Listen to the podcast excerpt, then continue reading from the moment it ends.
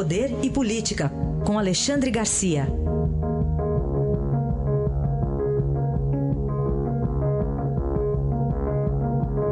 Alexandre, bom dia.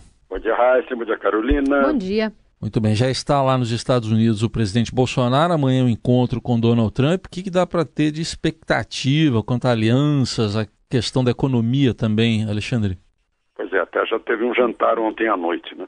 Mas, em, em primeiro lugar, a importância disso. Né? O presidente quis mostrar que o, os Estados Unidos são parceiro importante. A, é a primeira viagem dele ao exterior. Né? Depois de ter sido esfaqueado, depois de ter ficado preso à bolsa de colostomia, depois de ter submetido à cirurgia, ter ficado hospitalizado, né? não pôde ir à posse de, de presidentes de países vizinhos. Né? Bom, agora acabou o carnaval, né? começa o governo, né? começa na quaresma. Nós acompanhamos esse aliado em duas guerras mundiais. Uh, na primeira, a gente cedeu enfermeiras, né? não entrou mesmo, mas declarou guerra à, à aliança alemã austro-húngara. Né? Uh, e depois, na segunda, mandamos tropas, sim, 25 quilômetros, mas era isso que eu queria falar, principalmente cedendo uma base, a base de Parnamirim, que, que fez o trampolim da vitória, atravessando o Atlântico, naquele estreito do Atlântico Sul, né, em direção a, a, ao Senegal, depois África Ocidental, norte da África, a retomada da África das mãos dos alemães. Né? É, nem por isso nós perdemos a soberania, nem perdemos a base. A base hoje é ocupada pela Força Aérea Brasileira. Né? É, eu estou dizendo isso porque vai haver um, um acordo de salvaguarda tecnológica, muito provavelmente, em relação à base de Alcântara, no Maranhão. E que para os americanos é uma grande vantagem, porque economiza 30% de combustível. Não é economiza, é que o, o veículo fica mais leve, precisa de menos combustível para entrar em órbita, em relação a, a Cape Kennedy, por exemplo. Né?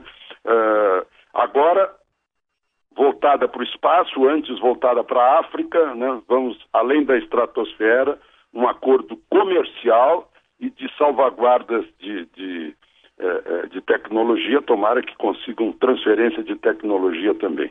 Esse, esse é o tamanho do nosso, do, do nosso parceiro. Né? Há 20 anos a gente perdeu a oportunidade de estar numa área de livre comércio do Alasca à Patagônia, porque os governos da área, inclusive principalmente o brasileiro, ficaram com medo de ter como parceiro o, o, país mais poderoso economicamente e militarmente da Terra. Né? O Chile não deu muita bola para isso, avançou em parcerias bilaterais, inclusive com a Ásia, e o Brasil perdeu uma oportunidade no comércio internacional eh, enclausulado, né? encapsulado dentro de si próprio. Né? Ficamos aí no Mercosul, alguma coisa com as Américas, agora está aí a oportunidade, não é só Estados Unidos, a Organização de Cooperação e Desenvolvimento Econômico também, a OCDE, né?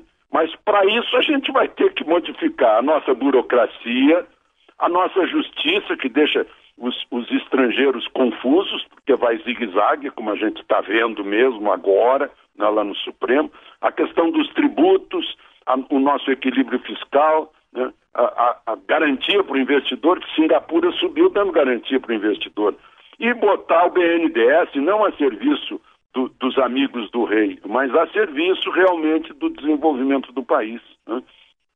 Então, é, é, mais ou menos essa a, a, a, a preparatória, a base, o fundamento das relações Brasil e Estados Unidos nessa, nessa nova fase de discussões entre os dois governos. Muito bem. Bom, e ontem, aliás, ontem não, no sábado teve em Brasília uma reunião ali com é, um número grande de autoridades, ministros, presidente do Supremo, da Câmara, é, lá no própria, na própria casa do Rodrigo Maia, um churrasco.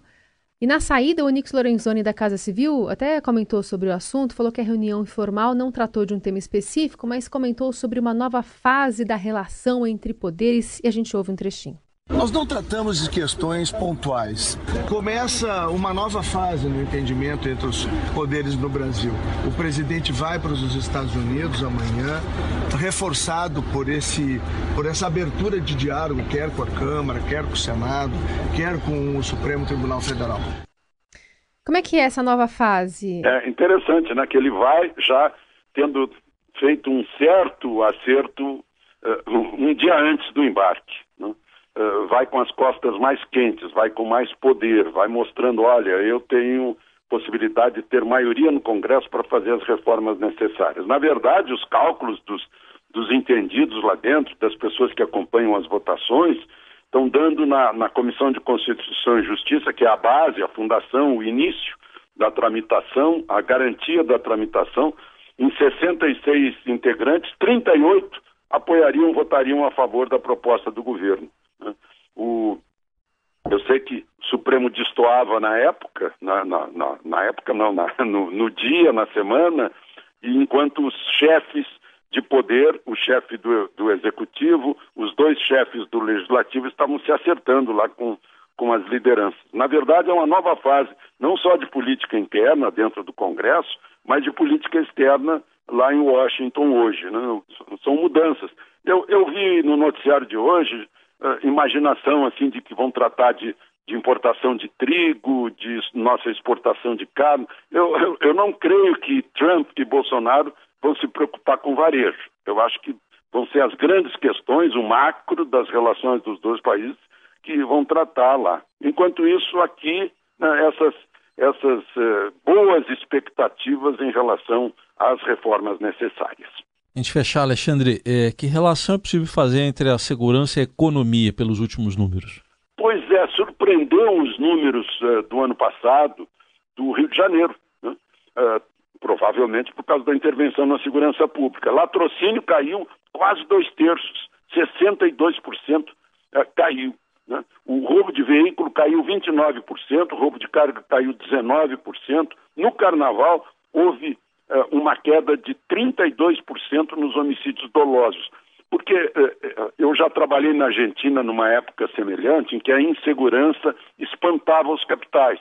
Aqui no Brasil, sem dúvida, a insegurança também espanta capitais, além do, da nossa estrutura burocrática e tributária. Né?